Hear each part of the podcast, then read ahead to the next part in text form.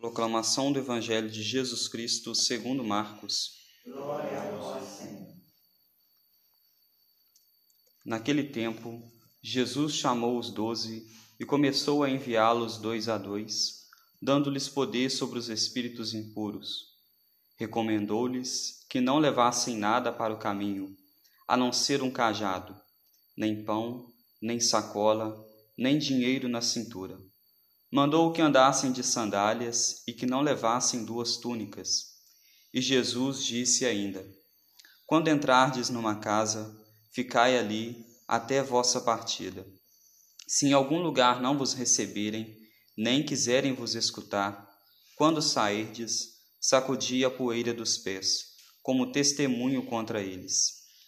Então os doze partiram e pregaram que todos se convertessem.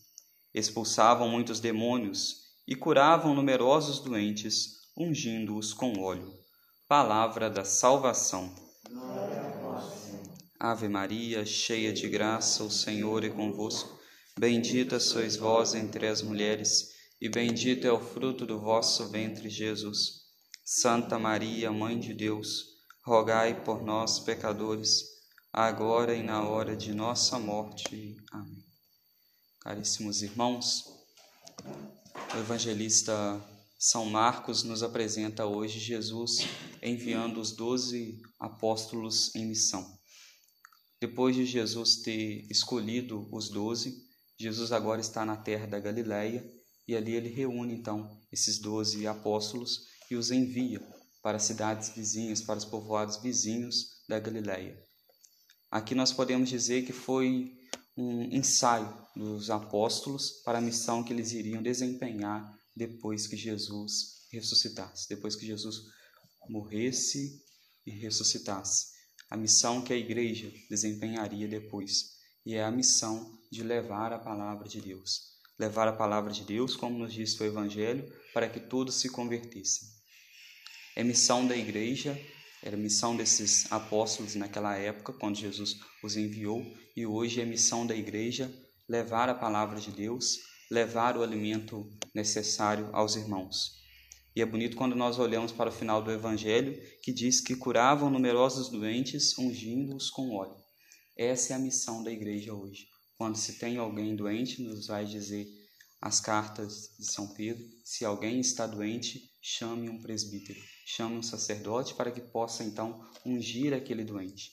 E se for assim da vontade de Deus, a doença daquela pessoa será restabelecida, ele voltará então à vida normal, mas se não, que aquela doença então seja então um motivo para a glória do Senhor, para que ele possa então se aproximar assim de Deus através do repouso eterno.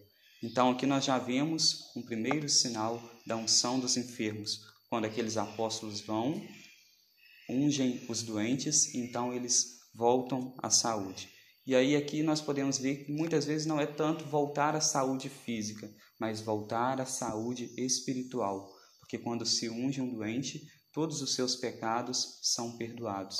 Então ele fica com a alma limpa, com a alma pura, para assim estar mais íntimo de nosso Senhor Jesus Cristo. E o Evangelho nos mostra ainda que eles iam dois a dois. Jesus enviou os dois a dois, porque dois são, eram os preceitos da época: o amor a Deus e o amor ao próximo. E ainda hoje, estes são os preceitos. Se nós olhamos os dez mandamentos, os três primeiros mandamentos estão ligados ao amor a Deus, os outros sete ligados ao amor ao próximo. E claro, quando nós amamos o próximo, estamos também amando a Deus, porque Deus também está presente no próximo. Que possamos então, à luz desta liturgia, no nosso dia a dia, na nossa vida, ver aquilo que é necessário. Os apóstolos levavam para a missão aquilo que era necessário e desfaziam, deixavam de lado aquilo que não era necessário para um encontro com Cristo, para levar a palavra de Cristo.